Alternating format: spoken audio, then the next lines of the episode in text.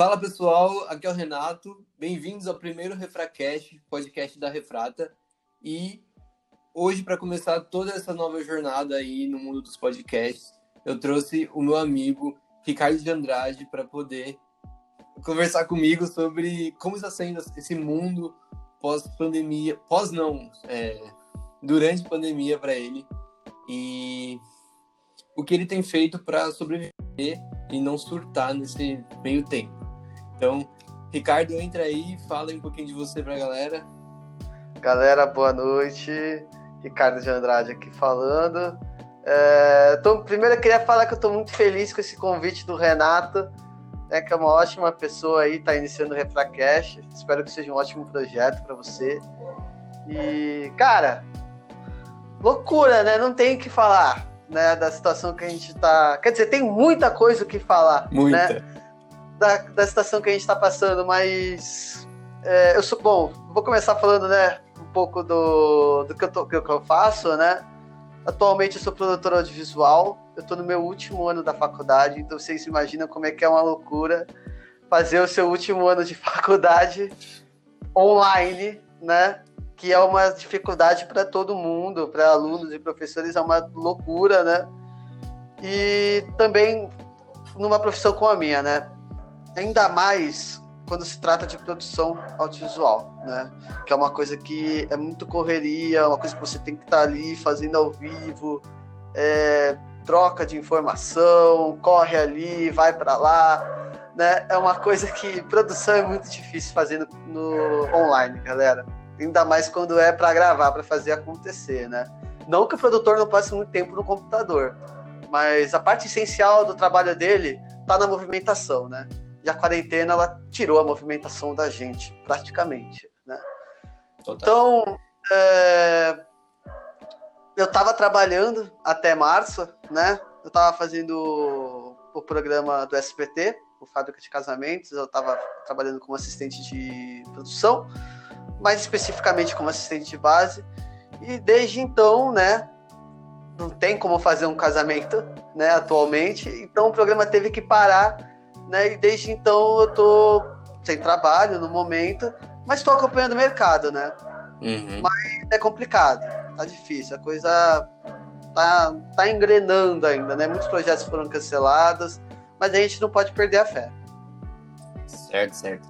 E Ricardo, é, eu te trouxe aqui para falar de uma coisa mais específica. Como a gente está nesse, nesse meio de pandemia, de isolamento, você praticamente trabalhou no, em um case que você previu o isolamento, entre aspas, né? Você, é, o Ricardo, ele chegou a trabalhar no The Circle, é, o The Circle Brasil, e, e é um jovem... Quantos anos você tem, Ricardo? Eu tenho... Caraca, eu fiz 21 esse ano. 21 você não lembrava? É, deu uma, deu uma. Eu sempre esqueço um pouquinho minha idade, mas eu fiz 21. Acabei de fazer 21. Ricardo, com 21 anos, já participou da produção do The Circle, gente. Eu podia falar isso, né? Cara, com certeza. É, puta, certo. cara, para começar foi, foi uma loucura, né? Porque eu tenho pouco tempo de carreira no audiovisual, do, no, na produção audiovisual, né? Eu comecei em setembro de 2018 como, como, como estagiário de produção, né? E desde então eu venho fazendo alguns jobs indo para São Paulo, né? Eu sou de Santos, então, muitas vezes as pessoas acabam me chamando, né? Mas eu tive muito essa sorte de ter sido indicado para trabalhar no The Circle, né? E eles falaram que o trabalho ia ser lá na Inglaterra.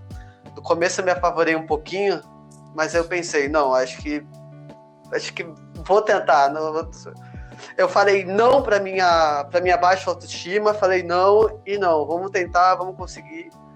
E acabou que deu certo, eu fui selecionado para ir e cara, foi é justamente isso que você falou, né, cara? No The Circle, ele, o The Circle ele é um programa que fala sobre confinamento, sobre pessoas tendo que interagir, tendo que jogar um jogo confinadas dentro de um apartamento sozinhas, sabe? Então é muito louco, parece. E ele, ele foi lançado justamente quando começou a pandemia. Então, tipo, parece que tudo conspirou, sabe? Foi Sim. meio louco, assim, né? O programa teve uma boa recepção, né? Ainda bem. E... Nossa, eu amo, eu amo. Assisti todo já. Ele é, é muito interessante, né? Eu fui lá para trabalhar de assistente de casting, né? Então eu era, eu tinha uma função responsável de ficar com esses participantes enquanto eles não estavam no programa. É, eles não podiam usar celular, então eu era o celular deles, praticamente. Eu passava todas as informações que eles precisavam para eles, né? Uhum. Pensa você, cara, você que é um cara da internet. Como é que é ficar sem celular por um mês? Teve participante assim que sofria, né? Que é muito apegado ao celular, né? Porque o The Circle pegou essa galera excêntrica, né? Que gosta de, de se exibir na, nas redes sociais, gosta de, né, de interagir com a galera. E teve gente também que, que foi selecionada que não gostava, né? Uhum. Mas enfim, é, foi uma experiência, cara, muito interessante, assim, muito legal mesmo, né? E foi a primeira vez assim que eu, que eu trabalhei fora do país, né? E olha que eu vou falar para vocês, eu, meu inglês é bem tristinho, mas eu arranho, né?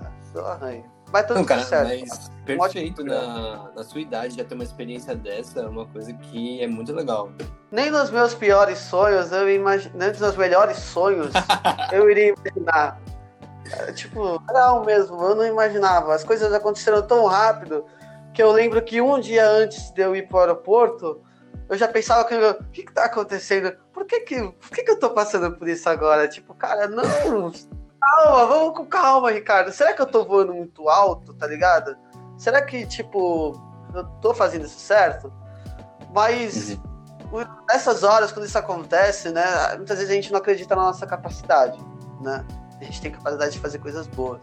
Então a gente tem que dar uma respirada mesmo fundo, sabe? Suspirar e vambora, segue em frente. Vai lá. Mas tem muita coisa que fazer, né? Tem que, tem que ser desse jeito. Eu admiro muito a sua coragem, porque é uma situação que eu, eu não sei se conseguiria passar, por exemplo. Tipo, essa correria toda, ainda mais um lugar desconhecido, eu não tenho passaporte, não tenho nada. Então, ah, é. é bem difícil. Não, olha, Parabéns. eu vou te falar, cara, que eu tive muito apoio da produção. Tive muito apoio da produção. Tudo que eu precisava, eles estavam lá para mim, né? E ele sempre falava, olha, qualquer tipo de problema, avisa a gente que a gente resolve. Então, isso ajudou muito lá, né? Então, assim, eu não, não totalmente só, né? Apesar de eu estar cuidando de um participante, eu ficar junto de um participante todos os dias é, dentro de um apartamento e tendo que sair com ele, né? Como a produção pedia pra gente, é, a gente tinha suporte da produção. Então, eu não, não posso reclamar de absolutamente nada né? E foi uma experiência interessante também, né? Eu pude ver as gravações da final e pude também conhecer mais do programa lá dentro, né? Como eles estavam gravando, como eles estavam dirigindo, como eles estavam produzindo, né? Porque eu era do, do casting, eu não estava presente em outras partes da produção, então foi legal poder conhecer essas outras áreas, né? Porque eu acho que quando você está começando, a melhor coisa é você estar tá direcionando o teu olhar para várias coisas e tentar pegar um pouquinho de cada, né? Até você construir a sua área que você, você realmente quer construir. Foi a minha primeira vez como assistente de casting, sabe? Então eu aprendi muito, cara. E como assistente de casting, eu vou falar uma coisa para vocês: tem que ter duas coisas. Paciência, muita paciência, porque você está lidando com seres humanos, né? E mas ao mesmo tempo você tem que ter cara, você tem que ter uma boa comunicação, você tem que ser uma, uma pessoa bem humorada, saber falar com a pessoa né? Então acho que isso é muito importante para quem quer, quer trabalhar com essa área do cash, né? Mas eu também trabalho em outras partes da produção, em outras partes de logística e tal, mas nesse caso específico da certo, eu trabalhei com cash. Foi uma ótima experiência. Eu pude aprender muita coisa. Muito legal. E, por exemplo, para o futuro, é, vocês formam esse ano? Forma esse ano, isso aí, final do ano.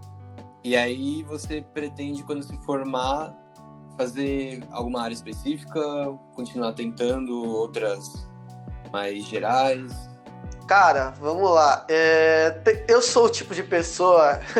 eu acho que você vai me entender. Mas eu sou o tipo de pessoa que eu quero fazer tudo, cara. Tudo. Nossa. E aí, meu, cinema para mim é uma coisa que ele tem muitas possibilidades, né? E Sim. assim, para vocês terem uma ideia, apesar de eu ter tido essa ótima oportunidade de trabalhar com TV, né, eu ainda não pude trabalhar com cinema até porque é uma área muito mais fechada e mais difícil aqui no Brasil, né? Mas eu ainda quero muito. Eu, eu vou lutar para isso no futuro, né? Para conseguir é, tentar fazer algum filme, produzir algum filme. Mas assim, no momento, né, eu estou focando nessa área de produção, né? Eu já trabalho com produção desde 2018, desde o segundo ano da faculdade, quando eu comecei como estagiário, e eu já estou mais habituado. É uma área que eu gosto pela adrenalina que ela passa, pelo fato de você estar tá sempre aprendendo, você está sempre amadurecendo. Então, eu vou com certeza seguir nessa área de produção, né? Com certeza quero seguir na área de televisão, que estou aprendendo a tomar gosto tem muita oportunidade. Televisão no Brasil é uma área enorme, é gigante, sabe? É muita produção sendo feita. O brasileiro ama assistir televisão. Então é uma coisa que eu vou continuar. Mas ao mesmo tempo, né? Como eu sou aquela pessoa que quer fazer tudo, eu, cara, eu quero muito começar o meu sonho, né? É tentar ser um cineasta, tentar ser um diretor, né?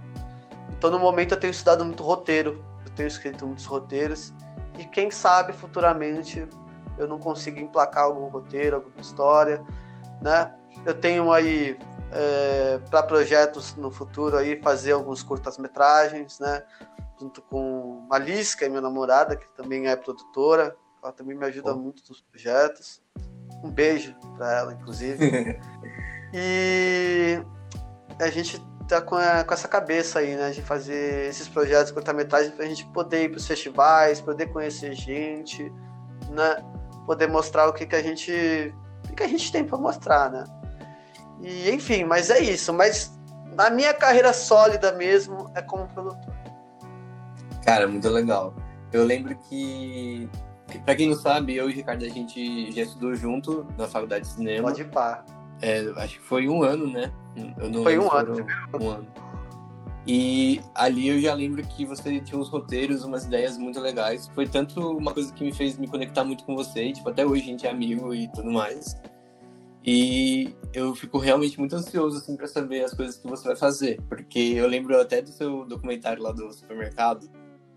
Eu adoro. Cara, foi, foi. O Mercador é o seguinte, é um dos momentos mais legais da minha vida também. Um dos momentos mais difíceis, né? Porque eu tava passando na época por uma crise de ansiedade muito forte, né? E mas foi uma oportunidade que eu tive de me descobrir como artista também, né? Como cineasta. E eu lembro na época que eu não ia fazer o projeto, eu tava, para quem não sabe, o Mercador que o Renato falou, ele é fruto de um trabalho de semestre de documentário do nosso curso de quinto semestre. E acontece que na época eu ia fazer outro projeto, só que aí deu uma coisa na minha cabeça, eu falei, cara, eu não quero mais postergar isso, eu preciso fazer antes que acabe a faculdade e eu não tenho aproveitado ela, né? Porque, gente, dica, parece que não, mas a faculdade ela passa rápido. De repente você está se formando, aí você fala, meu Deus, mas pera, o que, que eu aprendi mesmo? O que, que, que é isso? Tá ligado? Tipo, passa muito rápido, é muito loucura. Eu tô no último semestre e eu tô tentando até agora, sabe? Mas enfim, voltando ao mercador, que o, Renato comentou, é, eu comecei a fazer, né? É, na época, eu falei assim, vou fazer sozinho, né? Só chamei uma pessoa para fazer o som comigo e para editar. E eu ia fazer o resto tudo sozinho, né? E aí, dica: cinema não se faz sozinho por favor, gente, tipo, essa é dica pra vida. Cinema não se faz sozinho. Cinema, você precisa de pessoas ao seu lado, você precisa de pessoas que confiem no seu projeto, sabe? Porque cinema é uma arte coletiva, né? A gente vê aí muitos diretores, né, que são aclamados, mas na verdade esses diretores tiveram uma puta equipe por trás deles, né? E foi um sufoco fazer esse filme, Renato, porque Caraca, eu cuidava de tudo, né? E olha, que para vocês terem uma ideia, o Mercador ele é um documentário sobre a minha relação com meu pai, né? E era relativamente fácil gravar, porque era só ir lá onde meu pai trabalhava e gravar lá, né? Mas não era só isso, tinha um monte de outras coisas para fazer. Então foi uma grande experiência, né? Depois eu chamei outra pessoa para montar o Mercador, que é o Rafael Pivato, se conhece. Conheço. É, Pivato, ótima pessoa, adoro esse cara. Chamei ele para montar o filme e, nossa, foi uma loucura, porque eu não sabia como montar o filme. Eu falei, cara, Rafael, me ajuda, cara, como é que a gente vai fazer isso? E aí o Rafael pegou o filme e montou praticamente sozinho o filme, né? Tanto é que eu falo que o Mercador é 50% parte do Rafael, por mais que seja um filme muito pessoal meu, 50% parte do Rafael. E deu muito certo. O Rafael fez uma montagem maravilhosa. Ele é um ótimo montador. E ele fez uma montagem incrível. Foi uma experiência incrível que a gente teve juntos. A gente já participou de muitos outros projetos juntos. E acabou que o Mercador deu certo, cara. Eu decidi escrever ele no Curta Santos. E durante uma curadoria aberta teve, ele acabou sendo selecionado para participar de uma das mostras dos festivais. E foi um dos momentos mais felizes da minha vida. Que eu nunca ia, eu nunca ia esperar. Eu nunca Imagina. ia esperar. Nossa, cara, foi muito louco, cara. E aí a exibição foi lá na. Nesse Cortações que foi ano passado, a exibição foi na praia. Né? Foi em vários lugares simultâneos, na verdade, mas a exibição principal foi da. Eles montaram um cinema de rua ali na Praça das Bandeiras, no Gonzaga de Santos. E, meu, foi muito legal, bastante gente compareceu, né? Foi muito legal você ver a galera, tipo, apreciando o seu trabalho. E aí, no final, aconteceu... A primeira coisa que aconteceu na minha vida, que é muito legal, isso é muito emocionante na vida do cineasta, é quando uma pessoa que você não conhece, você não faz ideia de que ela seja lá para, para falar contigo sobre o seu projeto, né? Nossa. E aí uma senhora parou e falou, ai, nossa, porque eu gostei muito disso, disso, disso, achei bem legal. Aí eu falei, nossa, pronto, ganhei meu dia. Cara, é realmente muito louco quando a gente é reconhecido por uma coisa que a gente fez Muito. e que tipo, alguém que não, a gente não conhece, nunca viu, chega e fala, né? Eu lembro Nossa, até hoje. É, foi. Não- acho que foi esse, é, foi esse ano, foi antes da pandemia, um pouquinho antes. Eu tava no mercado com meus amigos durante a aula, tipo, a gente foi comprar comida, não lembro. E aí, na hora do caixa, assim, tipo, a minha amiga ela tava usando a camisa. É, não é essa nem a sua, é uma outra. Ela tava Uhum. usando a camisa, e aí, tipo, no caixa do lado tinha um grupo de pessoas, e eles estavam, tipo, nossa, não sei o que lá, refrata, tal, tal, tal. Aí eu só fiquei, tipo, mano, o que que eu faço? Tipo, eu não fiz nada, eu saí correndo, porque eu não sabia. Eu não agir, tipo, eu fui embora, falei, mano, vamos embora, vamos embora. Pior que dá essa vontade mesmo. Sim, A gente fica nervoso, né, cara? É, é muito Sim. louco nosso trabalho. Porque, cara, às vezes a gente. Porque, cara, a gente luta tanto pra, pra essa coisa acontecer, pra esse projeto acontecer, pros nossos respectivos projetos darem certo. E quando o reconhecimento acontece, a gente fica. Não, não, tá louco. Não, claro É. que não. Isso daí não é. Isso é sacanagem com a gente, não tô reconhecendo nada. Mas estão, mas estão. As pessoas elas reconhecem, né? Algumas pessoas elas reconhecem o nosso trabalho e elas ajudam. Muitas pessoas apoiam. Isso é muito gratificante, cara. Eu tive muitas pessoas que me apoiaram durante a vida. Eu realmente não tenho do que reclamar. É realmente muito bom tudo que tá acontecendo. E também acho que isso da gente negar nossas conquistas e nossa evolução, também acho que é uma parte da gente que tem essa, essa mente mais artística e tal. Eu acho que a gente entra em umas viagens muito loucas que algumas pessoas que eu conheço que em sua maioria são, por exemplo, de exatas ou uma coisa menos Eu acho que a gente se cobra muito. É inevitável pra gente, cara. É muito louco, porque quando eu sou produtor, cara, eu vou te falar uma coisa. O produtor, ele é um artista também. Mas a mente do produtor e a mente do criador é uma coisa totalmente diferente. É. Totalmente. Então, quando eu tô trabalhando com produção, eu esqueço meu lado artístico, criador. Eu esqueço. Ah, agora eu tô focado em fazer acontecer, em organizar tudo, né? Então, eu não me cobro nesse sentido de, ai, será que vai ficar bom? Não, como produtor, eu me cobro no sentido de, tem que acontecer. Não importa se vai ficar bom ou ruim da parte da pessoa, mas tem que acontecer, a gente tem que fazer. Agora, como criador, não. Como criador, a gente bota 1.500 expectativas em cima da gente, cara. é, Porque é, a quantidade de dinheiro que vai entrar, a quantidade de reconhecimento que vai entrar, só depende da gente, só depende da nossa criação. Então a gente bota muita expectativa, é, inconscientemente, a gente se cobra muito, mas eu acho que isso faz parte de todo o processo criativo. Agora a gente tem que saber como equilibrar. com certeza. E é difícil. A gente tem Muito. que saber, a gente sabe, mas a prática é complicada. Renata, eu lembro da época que eu tava fazendo. Quando eu tava fazendo Mercador, cara, eu lembro que o filme não ficava bom de jeito nenhum. E eu cada dia mais eu surtava. cada dia mais surtado. E eu tenho um surto de ansiedade muito forte, que às vezes bate o coração, eu preciso sair andando e, e dar uma, uma clareada, né? E é muito louco, porque como produtor isso não acontece comigo. A produção ela consegue me conter a ansiedade, mas quando eu tô criando alguma coisa e aquela coisa não fica boa, nossa, cara, tipo, é terrível, é terrível, porque eu começo a me sentir um lixo, literalmente. Né? A gente começa a se sentir mal, mas não tem como, faz parte a gente ter esse sentimento, pelo menos no começo, né?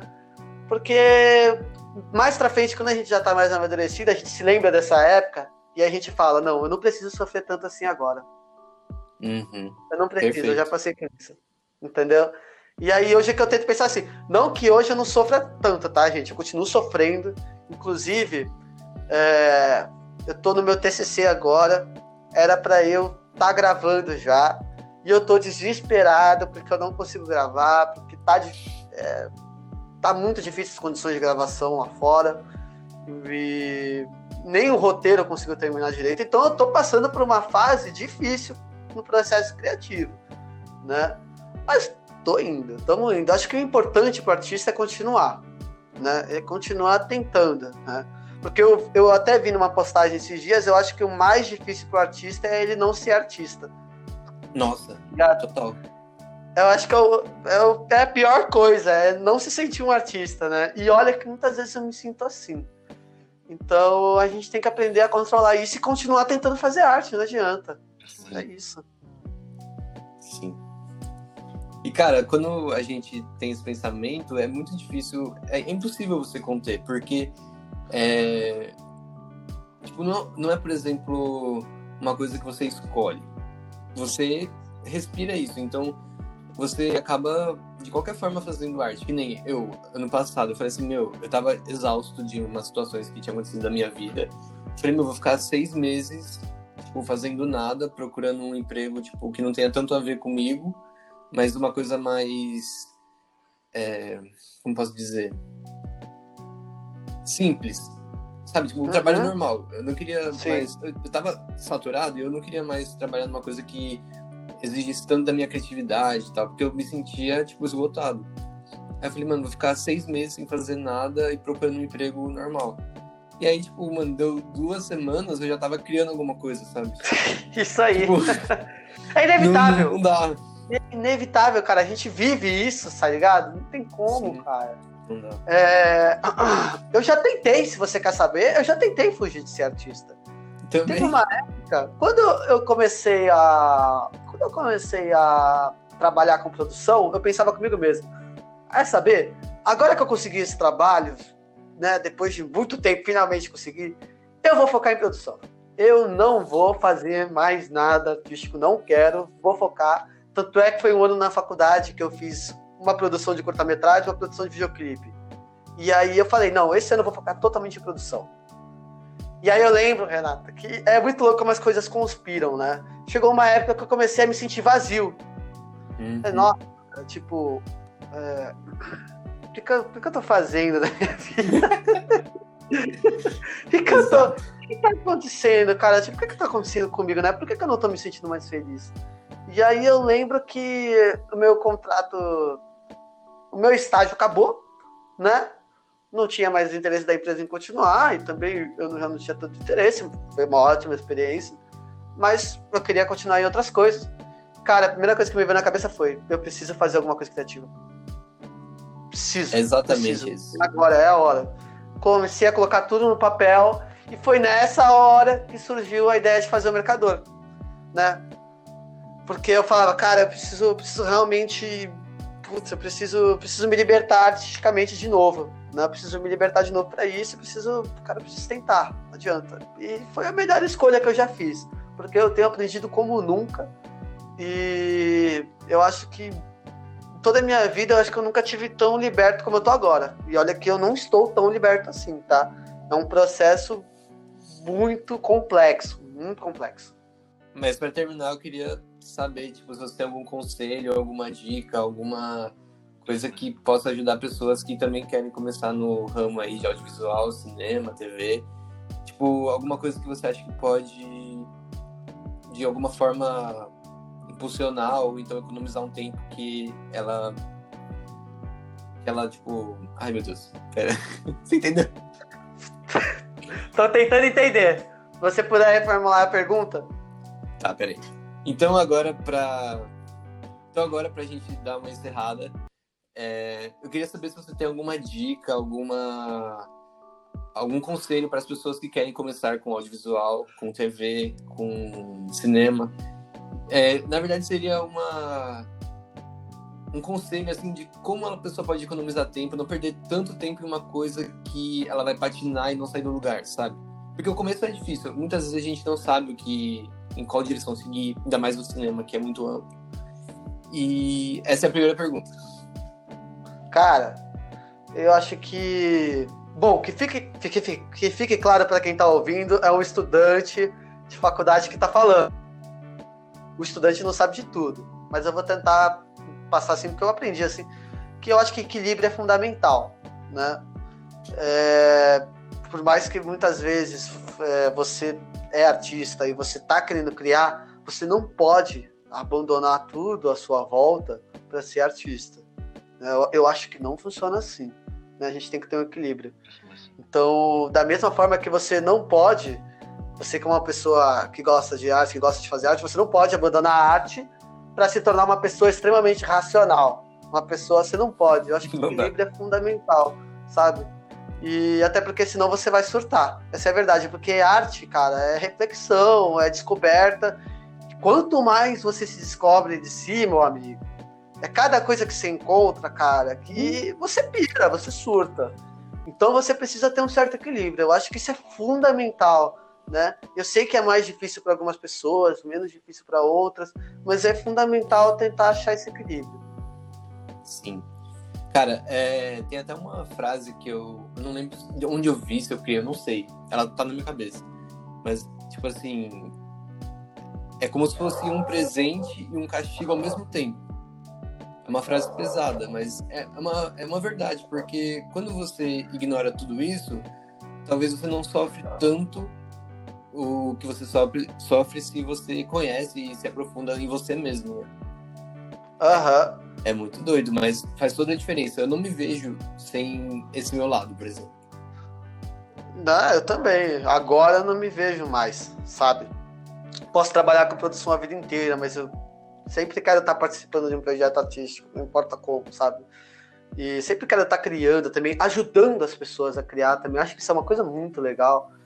E eu acho que é isso que você falou, é um presente, é uma dádiva e ao mesmo tempo é um, uma condenação. É. Você está condenado a viver aquilo, cara. Não adianta, você não pode escapar disso. A, é, a sua natureza é essa, entendeu? É a mesma coisa para quem. É aquela coisa também, aquela, aquele velho ditado, né? Quem busca muito conhecimento está condenado a achar as piores coisas do mundo, mas também as melhores coisas. Mano, tá ficando muito filosófico isso aqui, eu vou tentar resumir, né? Tem seu lado bom e tem seu lado ruim né? Uhum. Agora, cabe você decidir qual lado que você vai dar mais ênfase. Sim. E equilíbrio. Que... Equilíbrio. É, equilíbrio, pelo amor de Deus. Saiba que o mal sempre vai estar tá aí. É, o fato é, como é que você vai lidar com esse mal? Como é que você Sim. vai lidar com isso? É, a próxima pergunta que eu vou fazer para o Ricardo agora é a última para encerrar. E eu queria saber, Ricardo, o que, que você sentiu, o que, que você é, viu na Refrata que te fez vontade de participar, de ter um produto, de se conectar com essa comunidade que está se construindo? Cara, o futuro é refratado. Eu hum. acho que essa frase diz muito, cara, porque são inúmeras possibilidades. Eu acho legal que a Refrata, ela é uma marca que ela está disposta a falar sobre tudo, sobre várias coisas. Ela está disposta a se conectar com todo mundo que está disposto a se conectar com ela. Né? Ela tá querendo ir para vários. Eu acho isso muito legal, cara. Tipo, eu me identifiquei bastante com a marca. Primeiro que, falando da parte estética agora, eu gosto muito das camisas da Refrata, tá? esse espectro minimalista. Eu sou apaixonado nessa parte. E eu acho que é uma marca que tem. Cara, como é que eu ia falar que ela tem uma identidade do qual eu me identifico muito, mas ela tem várias identidades. Eu sinto, é o que eu sinto da refrata. Ela é orgânica. Né? Ela é orgânica, tá ligado? Ela cabe em qualquer lugar. Você pode ir para qualquer lugar. Você pode ir na roda de samba e você pode ir no show de rock hardcore. E você vai estar tá estiloso. Você tá Sim. entendendo? Você pode ir num barzinho ou você pode ir num restaurante muito chique. Não tô nem aí, eu vou. Eu ainda vou estar tá estiloso, cara. Ai, você tá entendendo? Eu ainda vou estar, tá, tendo a minha identidade. Então, eu, me, eu realmente me identifiquei muito com a Refrata. Sou uma pessoa que eu sou muito fã dos produtos da Refrata, independente da minha amizade com o Renato, né?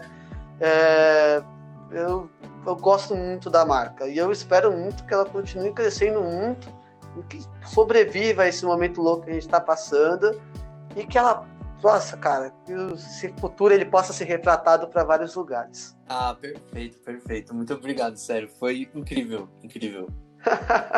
Adorei falar. Cara, eu que agradeço. Eu agradeço a participação aqui. Primeiro podcast que eu tô participando. Eu também. Então eu posso ter falado algumas.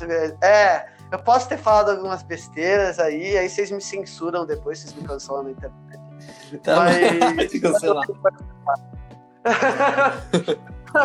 Mas, cara, eu agradeço muito por ter dado essa oportunidade de falar. Eu acho que foi incrível, cara. Obrigado mesmo pela conversa, Renato. Parabéns, parabéns pela Refra. É, parabéns pelo Refracast. Vida longa ao Refracast. Por favor. E, cara, quem quiser te encontrar aí, te contratar, conversar, como que faz? Amigos, é, quem quiser me contratar, eu estou disponível no e-mail rica.andrade99.gmail.com, tá? É, me contatem lá, eu vou mandar o meu portfólio que está no Behance também, Ricardo de Andrade, e vou enviar também meu currículo com todos os trabalhos que eu já fiz. É, sou um produtor de visual que está à procura de trabalho e eu tô louco para trabalhar, louco para dar o meu melhor. Com certeza. E é isso, pessoal. Quem quiser também encontrar a Refrata no Instagram, é só digitar refratastore, que já vai cair direto no Insta. É o jeito mais fácil de você entrar no site, no, e na, no Facebook, nos produtos. Então eu te indico fazer esse caminho. E se você também quiser me encontrar, eu sou o Renato Maciel, UI UX Designer e também dono da Refrata Store. Então, o meu Instagram é mmacielrenato, vai estar tudo aí na descrição. E precisando de alguma coisa, a gente conversa pela DM mesmo e a gente vai seguindo aí, se encontrando, tá bom? Então, acho que é isso. Esse foi o primeiro Refracast com o Ricardo de Andrade, produtor audiovisual e jovem que já trabalhou no Netflix. Para com isso, Renato. Obrigado, gente. Obrigado, Renato. Mais uma vez. Valeu mesmo. Até cara. a próxima, hein?